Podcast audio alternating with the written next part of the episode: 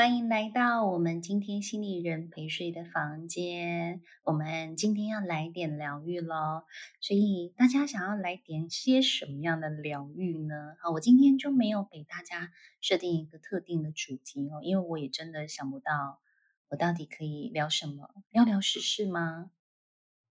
我们台下有王太太吗？因为最近啊，我去录影的时候，因为嗯，刚好录影当天是嗯，听说是王力宏他正式宣布离婚的消息，所以节目立刻从原本在讨论林炳书的事件，哦，当然就是讨论到底怎么样预防渣男啊，跟嗯，就是渣男是怎么形成的，到呃，就是。就是为什么被渣男这样子，嗯，就是恐吓了，或者是呃拍拍裸照等等的，还要替渣男收拾房间等等，大家就是在讨论这个话题，然后结果就话锋一转，就转到了王力宏的离婚事件，然后王力宏的婆媳问题，嗯，所以我觉得这个王力宏的这个整个事件，我其实我现在也还在 试图在消化很多很多的讯息哦，因为。我身边有太多王太太了，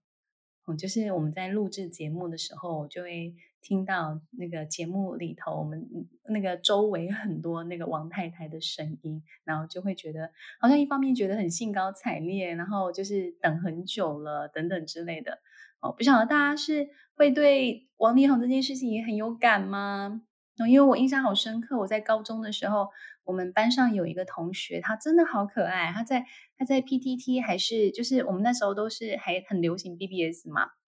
然后他在 BBS 上面他自己的 ID 就叫做 Lee Hong，我印象好深刻。然后他每次都说他有多爱多爱他，然后我就觉得好可爱哦。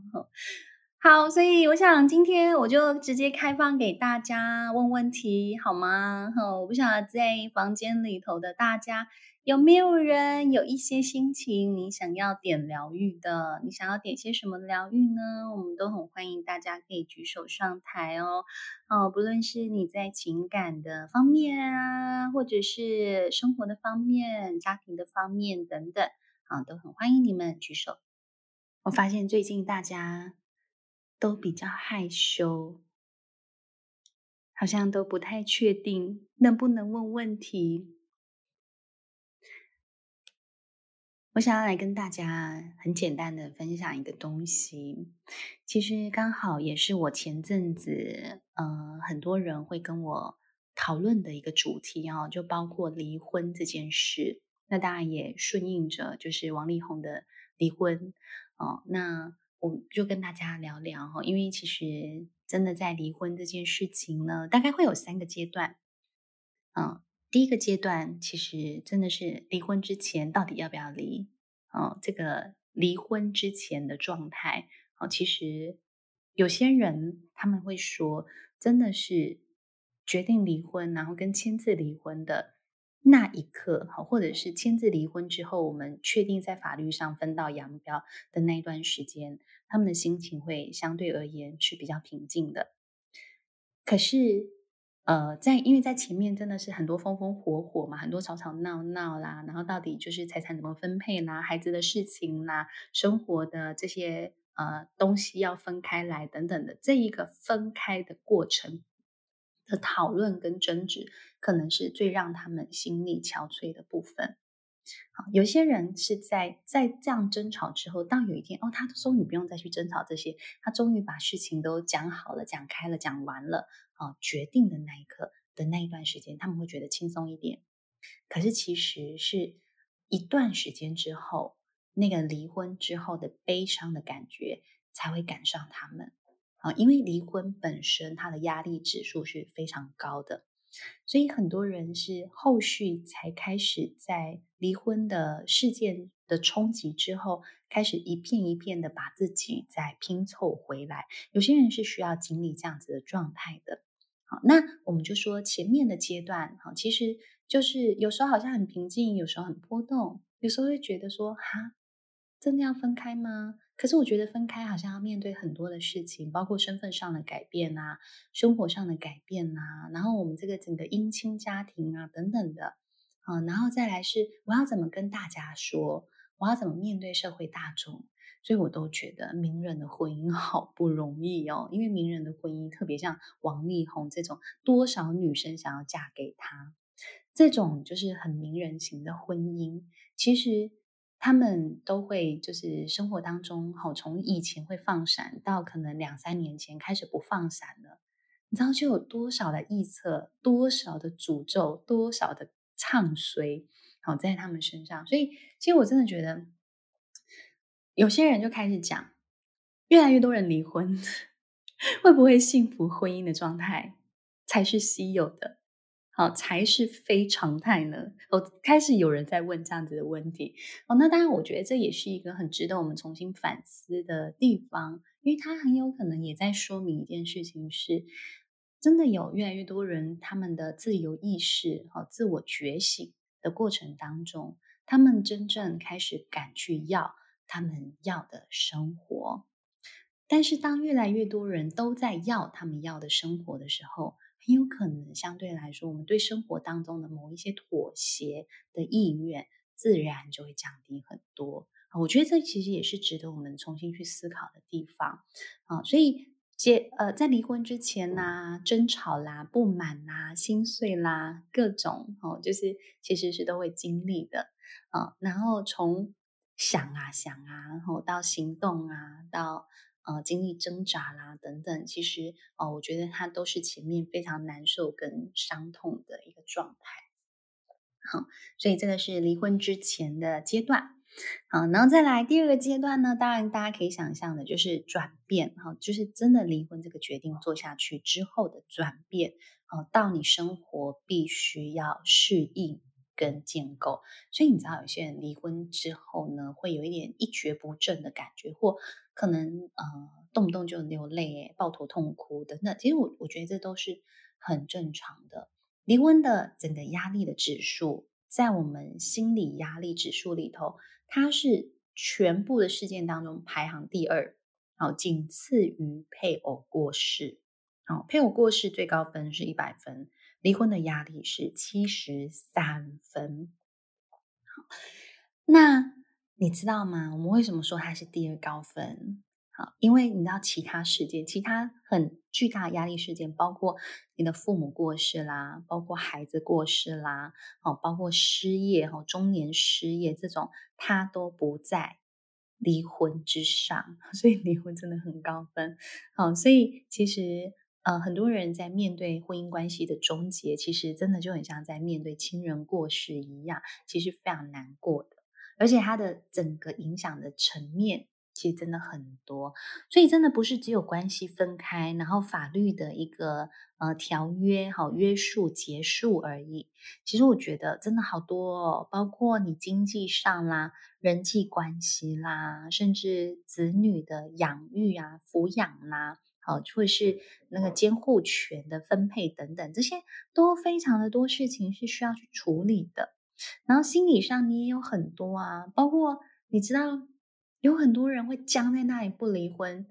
很多时候是因为我没有办法承受离婚者的这个身份，而很有可能他过往就是他的妈妈离婚之后就开始每一天都是一个晚娘的脸孔，然后就会觉得说你怎么可以当他心里啦，他心里偷偷就 OS 说你怎么可以当一个这么失败的女人？哦，就男人不要你，你爸爸我爸爸不要你了，然后你还一天到晚就还一副晚娘的样子，哦，然后他心里就会哦，难怪男人不要你等等的，他心里对他妈妈就有很多的愤怒，因为因为因为妈妈不快乐，妈妈很不快乐，而且因为离婚之后的不快乐，对这个孩子而言，其实就很多很多的冲击，所以他就更难去承受自己接下来也走上跟妈妈一样的老路，所以他。即便是呃在关系里头已经很心力憔悴了，然后对方其实也很试着要跟他谈离婚的条件，嗯，然后也都想要跟他好聚好散，但他就会僵持在那里，他没有办法做决定，而且他会一直逃避去讨论分开这件事情啊，因为其实他有一个很僵在那里的东西，好。所以，其实我觉得离婚在心理层面上，其实也会影响很大。那我觉得有时候影响很大，是在于，嗯、如果你原本的婚姻其实还是有一些互动，还是有一些精神上的支持的时候，但是到了离婚的时候，你的整个情绪依赖系统都必须改变。你要重新去寻找你的支持系统，你的社会支持。其实我真的觉得人生在世，你的社会支持很重要。你到底有没有为自己建立社会支持？有没有有意识的建立社会支持？有没有有意识的是，即便是你结了婚之后，你除了经营关系、经营婚姻、经营家庭之外，你有没有经营你自己？有很多人其实真的会觉得，哦，我真的好想要有一个家。可是我进去之后，我却没有力量去经营我自己，因为我很怕，如果我没有好好去经营跟其他人的关系，没有让我老公开开心心，没有让孩子开开心心，我没有做好妈妈这个角色，我可能就会失去一切，我可能会是一个失败的人。其实有的有些人就有这样子的一个恐惧的心态存在。好，所以当你可以去看到自己的这一些部分。你可以开始真的提醒自己，要回到自己身上来经营自己的时候，好，相信其实当你在面对关系的改变，或者是当你甚至关系还还不用改变，是关系你觉得未接有落差，关系有失衡的时候，你其实可能就有能力跟有力量去在关系里头去跟对方去谈。好，我觉得这是很重要一部分。好。那我们就说啦，好，第三阶段就是复原，好，跟重建，好，复原跟重建其实是，嗯、通常啊，通常真的也需要就是在离婚之后的，呃，两年，好，甚至两年到三年的时间，好，因为你知道前面的阶段是会有很多东西会觉得是崩坏掉的，有些人甚至在离婚的过程里头，他会真的都不知道自己是谁。自己的家在哪里？好，当然，我身边其实我也有认识很多很很棒的女性，啊，很优秀、很杰出的女性。那当然，她们也都曾经在婚姻里头很不快乐，啊，然后她们也是那个主动决定要离婚的人。可是，我觉得她们可以顺顺的走过离婚这个坎。其实很重要一件事情是。他们从来就没有在婚姻里头丢失掉他们自己。啊至少我手边有两个我非常要好的女生朋友，都就是在事业上都很有自己的成就，然后他们也很认真努力的在经营自己的事业。啊然后其实他们在关系里头其实也很用心的对人付出。至少我在跟他们谈话，我们在交流的过程当中，其实他们对关系当中的就是我们说就是。嗯，好朋友、好闺蜜这种关系，他其实也是一个就很愿意付出的人。好，所以我其实就一直觉得说，你能不能去过上你想要的幸福快乐的生活，真的有一个非常重要的前提是，你不是那一个一直在等待在关系里头接受被爱的，啊，或者是透过努力的付出去获取被爱。而是你在关系里头，你就是那个很懂得经营自己的人，好，甚至你可能是在经营自己的过程当中，你可以成为那个被对方追着跑的人，好，对方总是要问说啊，你今天要去哪里哦？哦，那个我最近想要上什么什么课程，我可能要去上那个课程哦。哦，那我们要约会，好啊，那。等我上完课，几点几点，好不好？好，等等的，就是你会很有你自己的生活的重心，你会很有你自己生活的，我觉得生活的风格也好啊，生活的呃，就是风趣，或者你自己生活当中很重要的兴趣，这个东西其实是可以让你在关系当中是非常有吸引力、非常有魅力的一个状态。因为你很能够乐在其中，好，你不需要用关系来让你觉得生活是有趣的，好，让你觉得生活是呃，就是被充满的、填满的这样的状态。其实我觉得这个、这个这样的情形是很重要的，好，所以我我觉得像我的身边的这两个好朋友，即便是他们离开了关系，哈，后来也有自己觉得很舒服的关系，哈，也都在持续的交往当中，我都觉得很为他们的生活当中的这样的转变，啊，都觉得很开心。那当然，我相信其实他们在离婚的那个过程当中，他们也是有很多辛苦的。那我觉得这两个女生其实也很特别哦。当然，我觉得她们也有一些幸运的地方，是她们有非常支持他们的家人。好，也就是说，他们其实某种程度都是有后盾的。所以，当他们决定要离婚，哦，然后离婚的那个签署签下去之后，他们是那种可以当机立断就搬离原本的住处的。好，我觉得这是他们。可以很毅然决然做到的。那他们搬离原本的住处之后，其实就是对他们而言，就生活就是一个另起炉灶的过程，而且他们也不害怕生活必须要另起炉灶，而且他们也不觉得一切都是从零开始，因为他们本来就有持续在经营他们自己。我觉得这是呃还蛮重要的一个部分。那我其实有时候我都会一直在反思。为什么我觉得一个女性有自己的事业是很重要的？坦白说，我觉得以我个人生命经验来说，这也是很受我们家庭的影响啊。因为其实，在我的家庭里头，我的妈妈也是一个又是呃职业妇女，然后你又会常觉得她是家庭主妇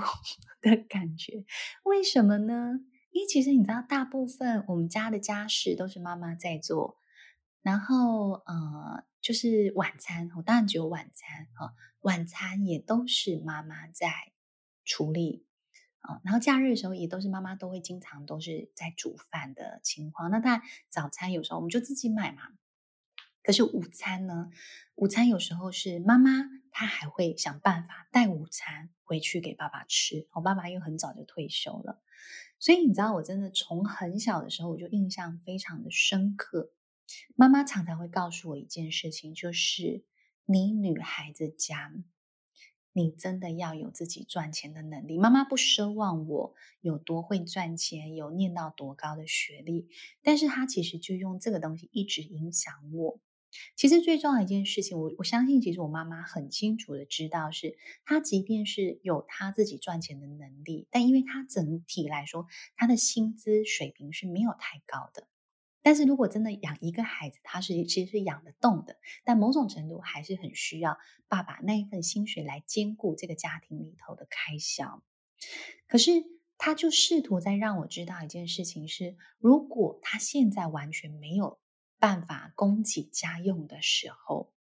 他在家族当中的地位会是更失衡的。所以我常常都会觉得，其实我妈妈是一个很伟大的妈妈。原因在于，其实她做很多事情，然后她也就是你知道勤勤恳恳的在工作。可她其实身体是非常非常不好，但她就一直要提醒我这件事情，是让我知道，女人在一个婚姻当中，你要有自己的位置，你要有自己的声音。好，其实金钱的保障。它是一个很基本的东西，所以从小我就一直觉得说，我看到了这些现象之后，我就会发现，你说女人到底在情感当中的底气是什么？好，其实有时候你说穿的那一个底气是，当你现在真的觉得这一段关系它充满了毒性，啊，它充满了你难以改变的无奈。哦，其实我们说婚姻里头有很多的无奈，它不是你。多么努力去沟通，就真的有用的。例如非常严重的婆媳问题，你怎么去改变人家母子的关系？除非是他们母子有一个人愿意改变。其实真的都是这样，这现实就是如此，是很无奈的。可是是什么让你觉得，那我该我该放手去寻找我自己的幸福？其实说回来，就是你有能力独立生活的那个底气。那个是什么？好，一个说穿了就是经济的能力，另外一个其实说穿了就是你的情绪够能够独立。其实就这两个东西，所以我就会觉得，在我自己的那个两个好朋友身上，我其实就会发现，对呀，一个真的他们有经济的能力，另一个他们也有一直以来都有独立生活的能力。哦，所以这是他们在觉得真的完全不适合的关系里头，他们可以嗯，相对啦，我觉得也也不是说这么容易就放手，就是真的也是这样子前前后后拖了半年一年的，然后就就离婚了。好，所以这就是我今天想要很快的跟大家分享一下，离婚呢会有大概是三个阶段。好，当然最后一个阶段呢，就是他可能会，你的确可能会需要大概两年到三年的时间。一部分是重建你的生活，好，接受你婚姻结束，因为从一个已婚到一个我们会说失婚啊或离婚的这样子的一个婚姻状态。哦，你要去接受这个事实。其实有些人光是这个角色哦，这个 identity 啊认同的的转换的过程，他就会觉得非常的难受。因为就像我刚刚前面讲的，哇，你现在成为失婚妇女，哎，怎么跟你妈一样？哦，如果 你遇到有人讲说，哈，难道离婚这种事情会遗传吗？哦，你就会觉得我的妈呀，怎么这么难承受？哦，然后再来是呃，有时候是我们跟前夫也好，前妻之间的种种的纠结啦、怨怼啦，你可能也要需要花一点时间去好好的释放，因为你知道吗？如果你不释放，你就会发展出一个怎么全天下男人都怎么样怎么样，怎么全天下女人都怎么样怎么样，好，你就会发展出这样子非常以偏概全的一个怨恨感。然后再来，当然我觉得很重要，就是会发展出新的或独立的自我认同。哦，也就是你可能接下来就有机会去说啊、我不再是王太太了，哦，或我不再是某某太太了，哦，而我是我自己。哦，有些人是需要一点时间才有办法长出这个状态的。